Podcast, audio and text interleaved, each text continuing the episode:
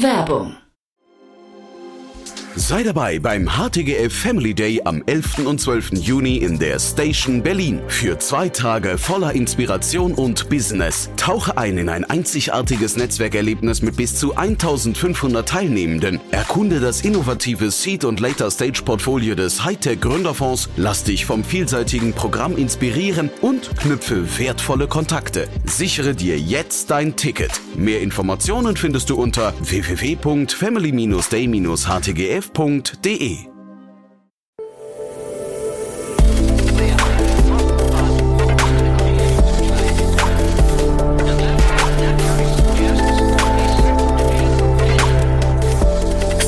Insider Daily.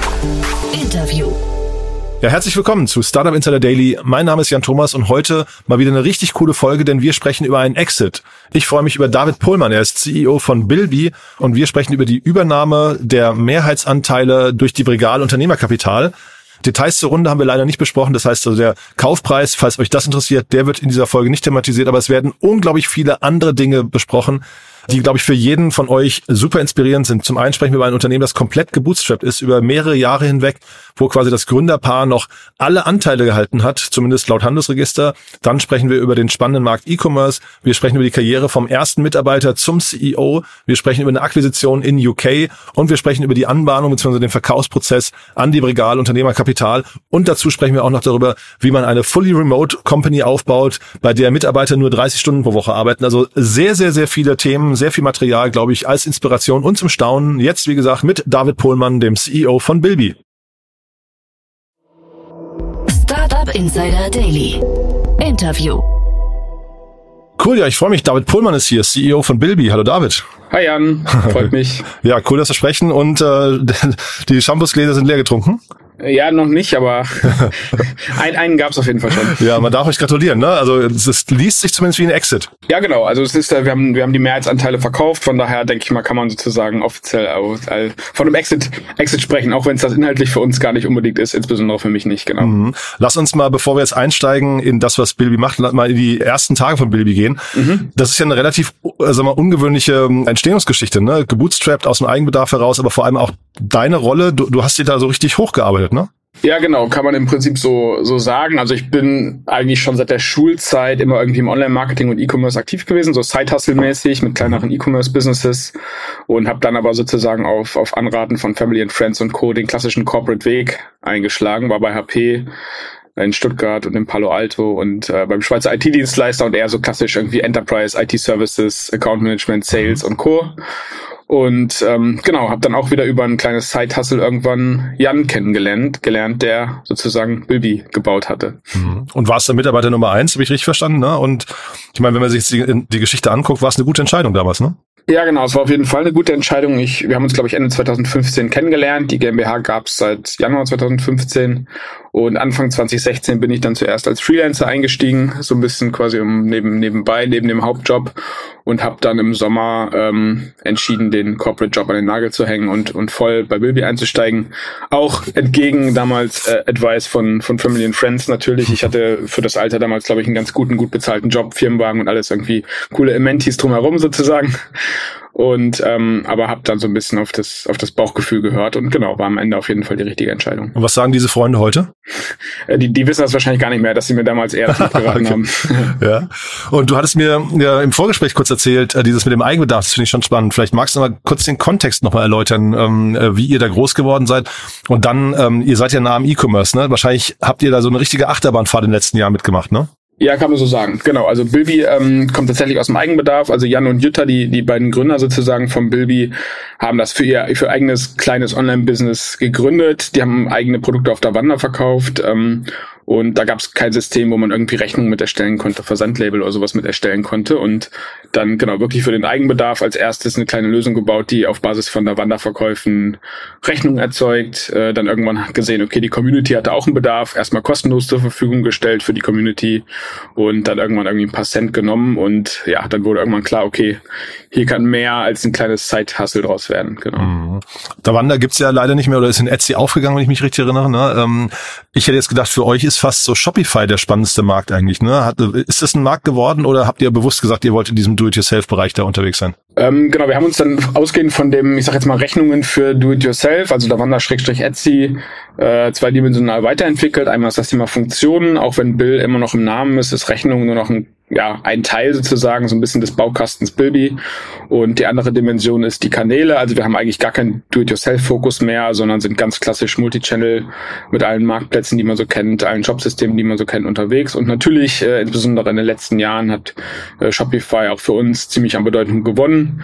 Ähm, aber ansonsten sind es auch so die, die Klassiker, irgendwie Amazon, Ebay, Etsy auch immer noch wichtig äh, auch andere Shopsysteme neben Shopify, WooCommerce, Shopware und Co. Genau, Otto, Kaufland. Also wir sind da sehr, mhm. versuchen das auch zu propagieren, äh, auch so ein bisschen mit, mit leichtem Blick noch in Richtung Davanda, sich nicht nur an einen Marktplatz zu hängen, sondern vielleicht von Anfang an sich ein bisschen breiter aufzustellen und ähm, genau, so sehr, so ähnlich versuchen wir das bei uns selber eben auch. War das schwierig für euch damals, dass Davanda weggebrochen ist? Äh, wir waren zu der Zeit schon ganz gut diversifiziert. Das, das war eigentlich okay. Also wir konnten das ganz gut abfangen, auffangen. Es gab aber schon einige Kunden von uns, die insolvent gegangen sind. Also es gab wirklich einige, die äh, komplett alles auf der Wander gesetzt haben, die dann irgendwie acht, neun, zehn Mitarbeiter schon hatten und die einfach jetzt nicht diese Transformation hin zu irgendeinem anderen Marktplatz, zu, einem, zu einer eigenen Plattform nicht, nicht so schnell hinbekommen haben. Das kam ja sehr überraschend damals, ne? Ähm, man muss jetzt nicht komplett ja. aufrollen, aber das war über Nacht quasi eine Entscheidung, die, glaube ich, auch keiner so von außen nachvollziehen konnte. Ja, genau, das ist so. Also wir waren da irgendwie ein paar Wochen vorher schon, schon involviert, mhm. zwar, aber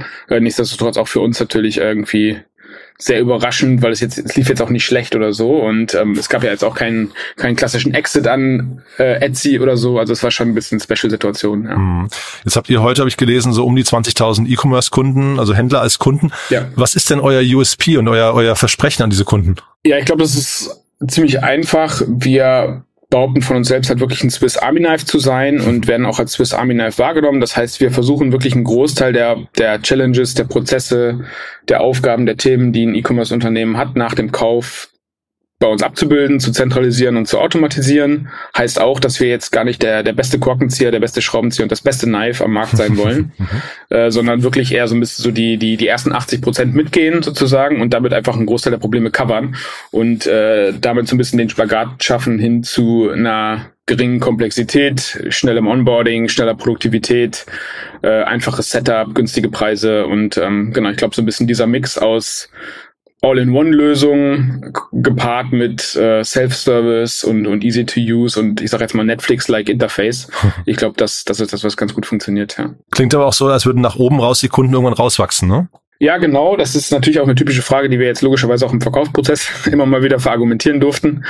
Ähm, tatsächlich sehen wir das gar nicht so sehr. Der Grund ist, weil für diese Größe, ähm, also wir haben Pay-per-Use-Pricing und äh, für diese Größe, wo wir dann funktional vielleicht gar nicht mehr auf, ausreichen würden, dann sehen wir äh, vielleicht so einen gewissen Feature-Churn. Also die, die fangen an und nutzen jetzt, keine Ahnung, für ihr Lager halt dedizierte Lagerlösungen oder auch für Versand, Retourenmanagement und Co. Irgendwie ein richtiges ERP oder Warenwirtschaftssystem oder so. Äh, in vielen Fällen lassen sie aber Bilby einfach trotzdem mitlaufen. A, weil es preislich jetzt nicht mehr so den, den ausschlaggebenden Punkt bringt für diese Unternehmen und weil einzelne Prozesse vielleicht einfach gut laufen. Ja, die Rechnungen mhm. lassen sie halt weiter über uns laufen oder irgendwelche Exporte oder sei es nur für die History der Daten, die halt in Bilby drin ist. Ähm, deshalb ist es überschaubar, was wir sozusagen an natürlichem Churn Richtung oben haben. Größer Churn-Faktor tatsächlich ist ähm, out of business immer noch, ja. Hm. Nimm uns doch mal mit auf, du hast ja gerade den Verkaufsprozess angesprochen. Das ist ja auch der Grund, warum wir heute sprechen. Wie ging das denn los? Wie, wann, wer hat sich denn wann und warum entschieden, dieses Unternehmen zu verkaufen? Ähm, genau, wie du schon gesagt hast, ist bei uns ein bisschen spe spezielle Situation. Ich bin der CEO, äh, aber nicht der Gründer von Bilby und ähm, Genau, trotzdem haben wir insbesondere in den ersten Jahren das Unternehmen ziemlich Hand in Hand aufgebaut. Jan eher von der Tech-Product-Seite, ich eben eher so ein bisschen von der Wachstumsseite, Operations-Seite. Ähm, und er hat sich irgendwann immer weiter zurückgezogen aus dem operativen Geschäft, auch völlig äh, natürlich sozusagen und und äh, jetzt nicht äh, Hals über Kopf, sondern ganz geplant und abgesprochen und und ja einfach hat sich so ein bisschen so ergeben.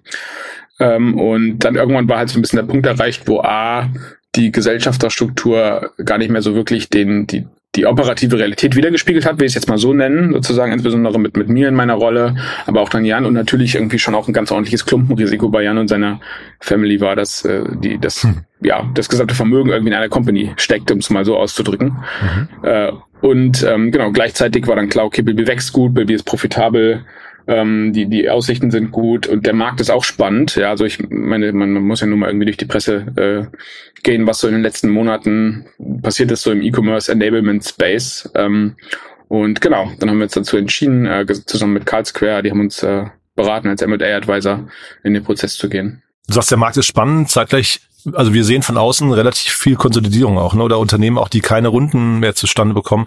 Wart ihr ähm, äh, quasi abhängig von, von äh, ich weiß nicht, VCs oder hättet ihr jetzt quasi auch auf eigenen Füßen, du hast ja gesagt, ihr habt gebootstrapped, wärt ihr jetzt auch profitabel gewesen nach vorne raus und hättet, hättet euch alleine weiterentwickeln können? Ähm, definitiv, wir haben gebootstrapped und bootstrappen immer noch, streng genommen, ja. Also auch jetzt ah, ja. dieser Exit-Deal, ähm, der beinhaltete kein, ähm, kein VC-Geld oder kein Geld, was jetzt ins Unternehmen reingeflossen ist. das heißt, wir ja. waren profitabel, sind profitabel und äh, wollen in der Zukunft profitabel sein und bleiben, sozusagen. Und deshalb, genau, du, du hast vollkommen recht, Unternehmen, die ähm, eher eine, eine, eine Burn-Rate haben oder eher ja einfach noch Kapital brauchen, um in die Gewinnzone zu kommen, die hatten es sicherlich schwer in den letzten Jahren und auch immer noch. Äh, ich glaube aber gerade deshalb haben Unternehmen, die, die organisch und profitabel gewachsen sind, ähm, vielleicht kleinen, kleinen äh, ja, einen kleinen, einen kleinen Benefit eher gehabt jetzt so in der letzten, in der letzten Zeit. Mhm. Zeitgleich, ihr habt ja selbst mal ein Unternehmen schon gekauft in UK, ne? Habe ich richtig verstanden? Das hättet, also mhm. ihr hättet da jetzt auch auf den Geschmack kommen können und weiterkaufen können, ne? Ist ja eine gute Zeit gerade eigentlich. Genau, wir hätten auf den Geschmack kommen können und, und weiterkaufen können. Das ist auch der Plan going forward. Ähm, ehrlicherweise, das war natürlich jetzt ein kleines Unternehmen, sowohl umsatzmäßig als auch mitarbeitermäßig, so in der mhm. Größenordnung, wie wir es aus Bilby heraus noch stemmen äh, konnten und wollten, mhm. sozusagen. Ähm, going forward ist aber jetzt äh, definitiv der Plan, das genauso weiterzumachen, nur eben sozusagen mit einem bisschen größeren, äh, stärkeren Partner im Rücken, der ja vielleicht auch ein bisschen tiefere Taschen hat, als, als wir es jetzt haben. Mhm. Vielleicht mal ähm, diese Anbahnung, ja. Ähm, wie, wie läuft denn so ein Prozess ab? Also geht man dann gezielt auf einen zu und sagt, ihr seid es? Oder du hast ja gerade gesagt, Carlsquare äh, involviert, die sind ja Profis, das heißt wahrscheinlich hat man dann einen Bieterwettstreit idealerweise, ne? Ja, genau. Das ist natürlich äh, alle Möglichkeiten sozusagen gibt es. Ähm, wir haben über die letzten Jahre immer wieder Inbound bekommen, auch regelmäßig und auch ziemlich starken Inbound bekommen von, von Unternehmen, die uns ganz gezielt angesprochen haben. Mhm. Und in wenigen Fällen, wenn die, wenn das Inbound sehr, sehr gut war oder die Ansprache sehr, sehr gut gut war, sind wir da auch mal einen Call gehüpft sozusagen, um da irgendwie uns äh, vorzustellen oder, oder sich gegenseitig kennenzulernen. Ähm, genau, in diesem Jahr haben wir dann aber wirklich einen ganz klassischen, ja, letzten Endes durch Karlsruhe geführten Prozess gemacht. Das heißt, wir haben uns überlegt, okay, was sind die potenziellen Kandidaten, was ist uns wichtig, äh, jetzt mal abgesehen von, von irgendwelchen ökonomischen Gesichtspunkten, ähm, was Strategie, äh, Führung, Zusammenarbeit und Co. betrifft, äh, haben dann eine Liste erstellt und dann im Prinzip so eine Art Outreach vorbereitet. Ähm, genau, und dann durfte ich so in den letzten Monaten ähm, viele, viele Gespräche führen. Heutzutage Gott sei Dank viel, viel virtuell, muss man auch äh, fairerweise dazu sagen. Und dann hat sich das immer weiter herauskristallisiert auf äh, von, einer, von einer langen Liste auf eine kleinere Liste hin zu ähm, ja, ein, ein paar Kandidaten, wie ich es mal so nennen. Und äh, genau, am Ende gibt's dann ja, gibt es dann ein Rennen, wenn man so will. Und äh, ja, gibt es dann, gibt's dann viele Gesichtspunkte, die dann sowohl beim Partner, aber eben auch bei uns zu einer Entscheidung führen. Aus diesen vielen Gesprächen in der Vergangenheit, in den letzten Monaten, was ist da so hängen geblieben als Highlight? Also muss jetzt nicht, äh, kannst du gerne anonymisieren, ne? Aber äh, gab es da Momente, wo du sagst, wow, da geht man so raus aus dem Gespräch und ist total beflügelt? Ähm, das gibt's definitiv. Also grundsätzlich äh, gibt's gibt's so zwei Kategorien von Unternehmen, mit denen wir gesprochen haben. Das eine sind so, ich sage jetzt mal so strategische Investoren, also irgendwie größere Softwareunternehmen und ähnliches, mit denen wir gesprochen haben. Das andere sind ganz klassische, ja, Finanzinvestoren, Private Equity Häuser, Fonds und und Co.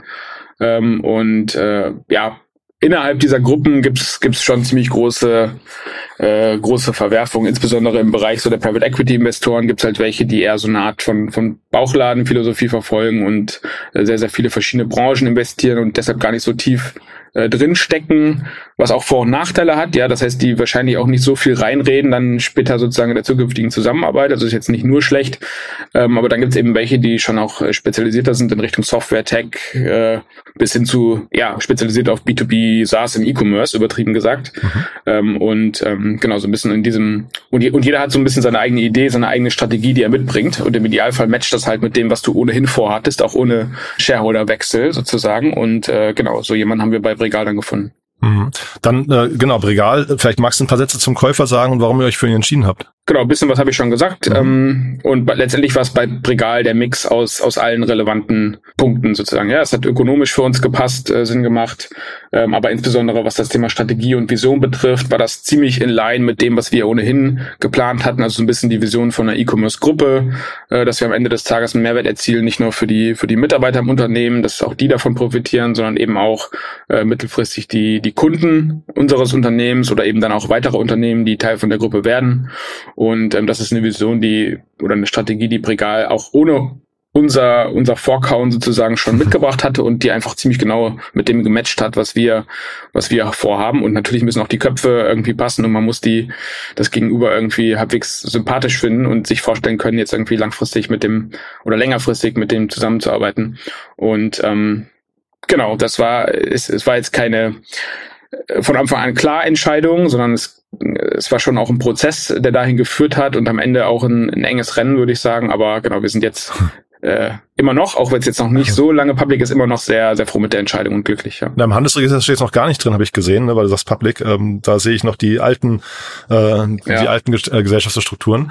Du hast ja gesagt, neben den ökonomischen waren andere Punkte wichtig. Ich würde da trotzdem gerne mal reingehen, ähm, weil das, äh, also das klingt ja jetzt erstmal so, als, als denkt ihr immer noch sehr langfristig. Ne? Das klingt so, als bleibst du mit dem Unternehmen sehr stark verbunden und willst das jetzt auch weiterentwickeln. Ne? Genau, das ist, das trifft für mich auf jeden Fall auch zu und das trifft auch für für die Mitarbeiter zu. Zumindest geben wir allen Mitarbeitern die Chance, ähm, eben auch aus diesem Deal jetzt zu profitieren oder ihren Mehrwert daraus zu ziehen. Also wir sehen auch für die individuellen Karrieren da auf jeden Fall jetzt Chancen beim Aufbau so einer E-Commerce-Gruppe eben auch ähm, ja vielleicht bei einem Teil von was Größerem zu sein, Teil von was Größerem zu werden und seinen Beitrag dazu leisten. Und ähm, genau Thema Mitarbeiter äh, war und ist für uns einfach wichtig. Ähm, wir haben einen sehr, sehr großen Fokus auf die Mitarbeiter. Ähm, wie gesagt, haben, haben eine 30-Stunden-Woche, sind 100% remote, versuchen unseren Mitarbeitern das, äh, das Leben so, so gut wie möglich zu machen, letzten Endes. Und äh, da muss man auch erstmal einen Partner finden, der eben da mitgeht und nicht sagt, so, wir ändern jetzt die Verträge, alle machen jetzt 40 Stunden und mhm. äh, kommen nach, nach München ins Office. so. Mhm. Und ähm, genau, auch das, das war eben wichtig, aber eben auch für die Kunden. Ja, wir glauben, dass es jetzt nicht, nicht Sinn macht, einfach zu sagen, okay, du hast eben von Konsolidierung gesprochen,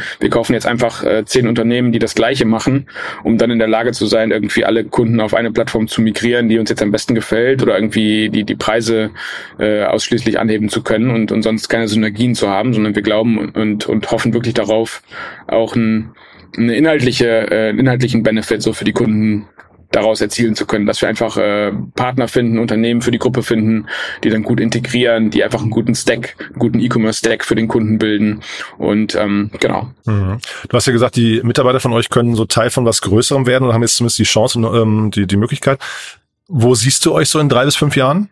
Also ich sehe uns wirklich so ein bisschen, also diese, diese Swiss Army Philosophie, die ich gesagt habe, die erstreckt sich eben nicht nur auf Bilby. Ja, also ich glaube, dass Bilby sozusagen, was ein bisschen das Feature Set von Bilby betrifft, äh, schon so eine, ja, offenbar einen ganz guten Product Market Fit gefunden hat, sagen wir mal so. Also wir haben natürlich viele Kunden und das heißt, wir werden jetzt dann nicht irgendwie komplett neue Funktionsbereiche in, in Bilby integrieren, die mit dem Kernprodukt erstmal nichts zu tun haben. Das sehe ich eher nicht, sondern ich glaube wirklich eher daran, zu sagen, okay, wir bauen äh, eine Gruppe auf äh, aus, aus Unternehmen, die einfach ja sich ergänzende Funktionen bieten, vielleicht für unterschiedliche Unternehmensgrößen, aber auch vielleicht für unterschiedliche ähm, ja, Bedürfnisse oder, oder Funktionsbereiche von, von E-Commerce-Unternehmen. Und äh, ich glaube, durch unser riesiges Ökosystem aus Partnern, wir haben über 120 Schnittstellen direkt äh, sozusagen im Core von Bilby drin, haben wir da einfach schon eine sehr, sehr lange Liste an potenziellen Kandidaten, die einfach super spannend sind, nicht nur ein Partner von Bilby zu sein, sondern wirklich vielleicht Teil der, der Gruppe zu werden oder Teil der Gruppe zu sein.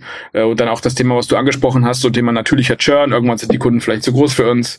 Äh, auch da vielleicht einen, einen, ja, einen sinnvollen Pfad äh, mitgeben zu können, ja, dass man sagt, okay, wir haben vielleicht äh, einfach eine Gruppe, die aus auch aus Clustern besteht, die unterschiedliche Größen, unterschiedliche Bereiche, unterschiedliche Branchen innerhalb des E-Commerce bedienen.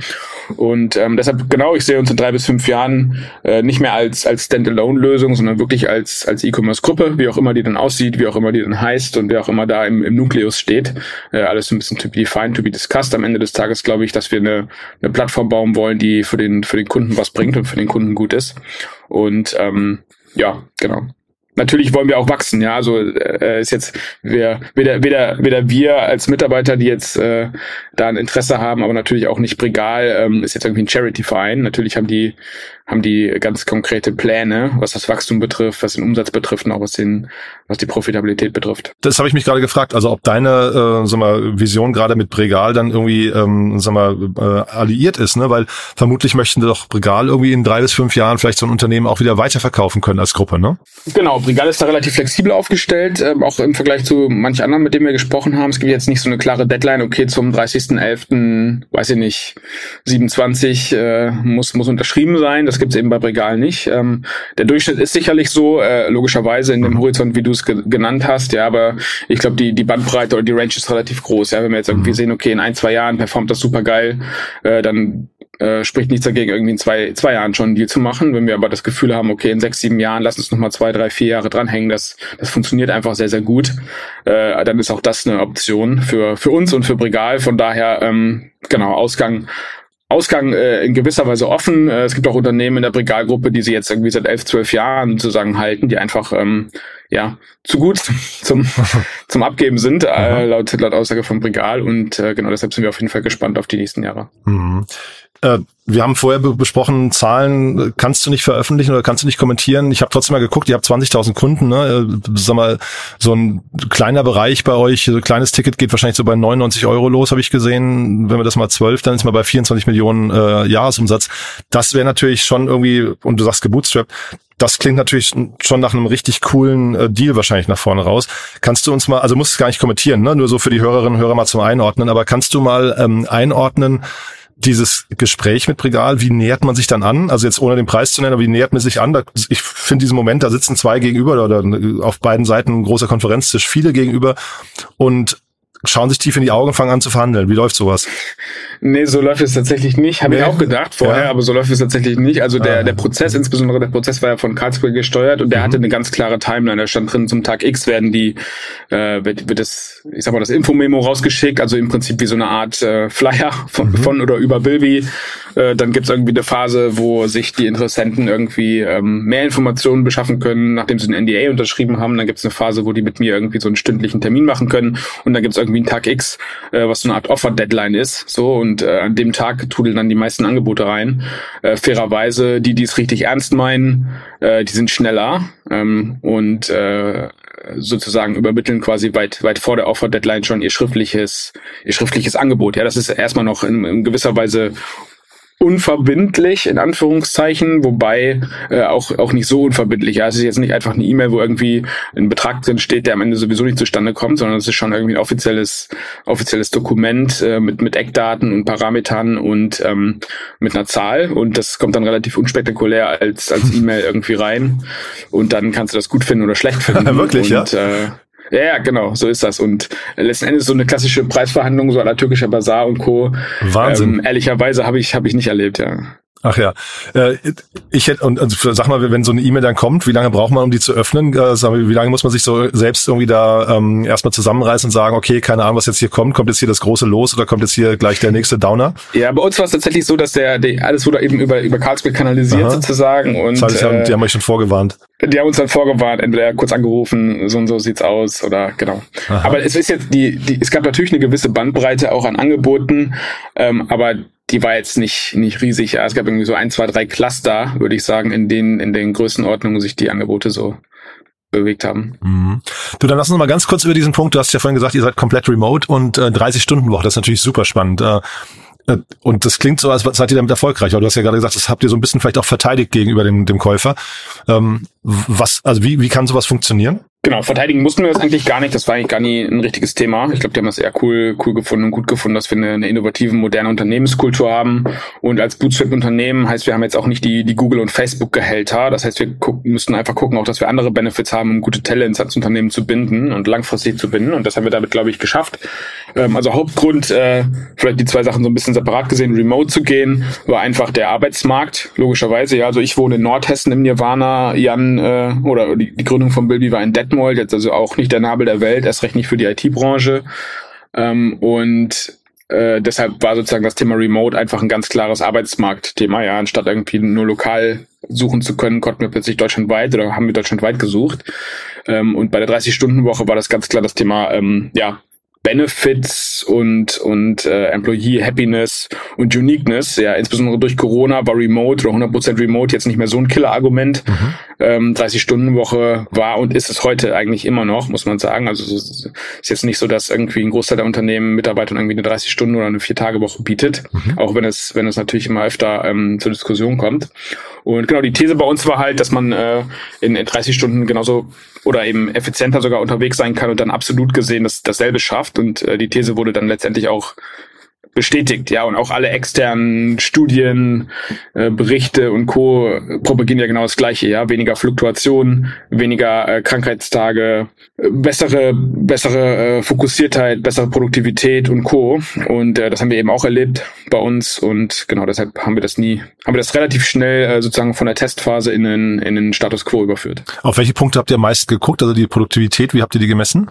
Geht natürlich nicht in allen Teams, äh, gerade so jetzt kreative, kreative Teams und so ist natürlich ein bisschen schwieriger. Ein Team, wo es sehr gut geht, ist, ist Support. Ist bei uns rein textbasiert, also E-Mail-Chat-Support, wenn man so will. Und da konnten wir das relativ gut sehen. Vorher-Nachher-Vergleich. Der Durchsatz war ziemlich genau identisch sozusagen, egal ob die sechs oder acht Stunden am Tag gearbeitet haben.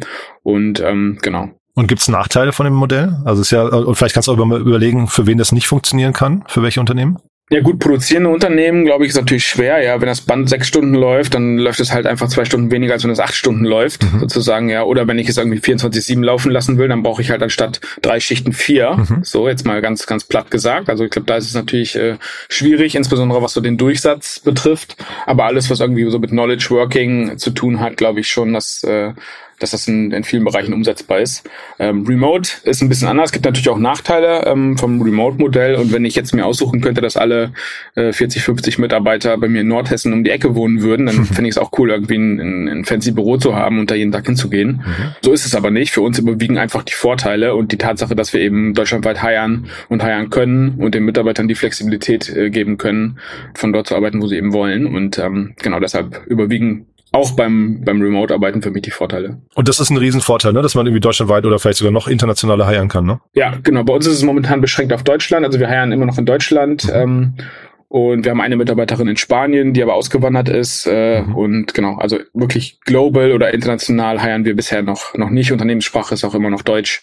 We'll see. Sag mal, Einsatz zur Kultur bei euch. Wie kriegt man sowas etabliert im äh, Fully Remote Unternehmen? Ja, ist natürlich ist, ist schwierig, glaube ich, sozusagen. Wir, wir gucken, dass wir ähm, einmal im Quartal so eine Art Company Week oder Company Two Weeks haben. Mhm. Hive nennen wir das, wo man dann einfach so an strategischen Themen arbeitet, aber auch mal irgendwie ein Social Event macht, zusammen, keine Ahnung, kocht, irgendwie abends einen Spielabend macht oder sowas, was jetzt irgendwie viele Remote-Unternehmen machen. Mhm. Schauen auch, dass wir uns einmal im Jahr eine Woche offline sehen, so Team-Event mäßig.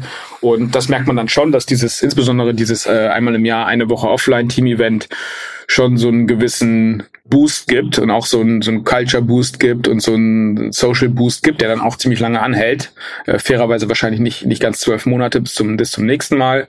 Ähm, aber das, das hilft uns schon, das so ein bisschen aufrechtzuerhalten. Aber das ist immer wieder eine Challenge und da muss man auch, glaube ich, immer wieder kreativ sein und gucken, ähm, was, was kann man machen. Wir haben ein separates People and Culture Team. Und äh, genau, deren Aufgabe ist es eben auch genau, solche Themen zu beackern, wenn, ich so, wenn man so will. Super. Dann eigentlich sind wir durch. Vielleicht nochmal ganz kurz die Frage, ähm, gibt es denn Fehler oder auch äh, vielleicht andere Learnings, wo du sagst, die musst du unbedingt noch teilen aus der Vergangenheit? Ja, also sicherlich so ein bisschen, äh, was das Thema Businessplan betrifft, sozusagen, glaube ich, haben wir noch nie den Nagel auf den Kopf getroffen. Ich weiß nicht, ob das nur uns so geht oder, oder vielen anderen Unternehmen auch. Ich glaube, das geht jedem total, Unternehmen so. Ne? Entweder ja. haben wir total underestimated oder total overestimated.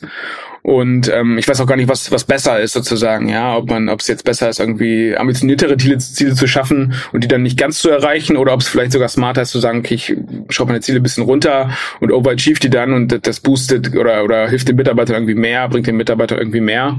Kann ich gar nicht so richtig ähm, sagen und äh, auf jeden Fall so ein, so ein Punkt, wo ich noch nicht, äh, wo ich noch nicht so, so super gut bin. Auch ein Punkt, wo ich hoffe, jetzt ein bisschen von Brigal zu lernen. Wir, in der Vergangenheit fairerweise haben wir so ziemlich über den Daumen geplant, einfach weil wir es nicht, nicht, nicht besser machen mussten. Ja, wir waren immer profitabel, ähm, wir haben aber nie irgendwie ich sag mal, alte Gewinne oder zukünftige Gewinne für irgendwelche Investitionen genutzt oder für Ausgaben genutzt, sondern wir haben immer im Moment gelebt und haben immer nur das, was wir quasi im Moment verdient haben, auch ausgegeben. Das heißt, wir haben, äh, ja, wir haben immer versucht, sozusagen gesund und organisch zu wachsen.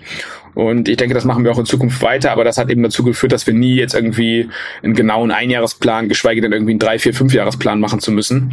Und ähm, genau, ich denke aber, das, das schadet uns nicht. So also eine gewisse Professionalisierung auch in dem Bereich, im Bereich KPIs, im Bereich Finanzen und Co. Und äh, da greift uns Brigal jetzt sicherlich auch ein bisschen unter die Arme. David, dann drücke ich euch die Daumen. Es war wirklich ein super Gespräch. Haben wir irgendwas Wichtiges vergessen?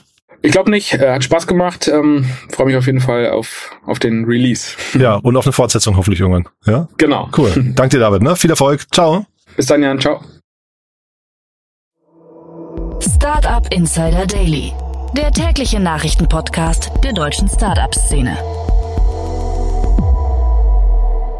Ja, das war David Pohlmann, CEO von Bilby und ich habe es euch vorher gesagt, echt ein cooles Gespräch, finde ich. Unglaublich viel drin. Ich finde, David hat das auch super eingeordnet und sehr sachlich erklärt, finde ich. Man hat schon das Gefühl, da wurden sehr, sehr viele richtige Entscheidungen getroffen. Äh, Glückwunsch nochmal an der Stelle und wahrscheinlich wird das ein oder andere Champagnerglas in der Zukunft noch geleert.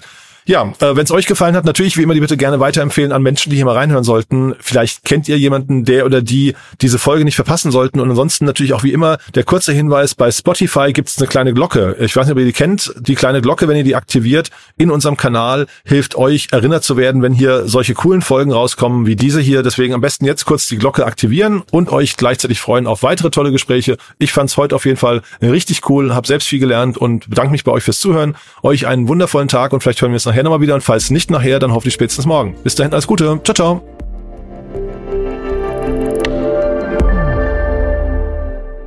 Diese Sendung wurde präsentiert von Fincredible. Onboarding made easy mit Open Banking. Mehr Infos unter www.fincredible.io.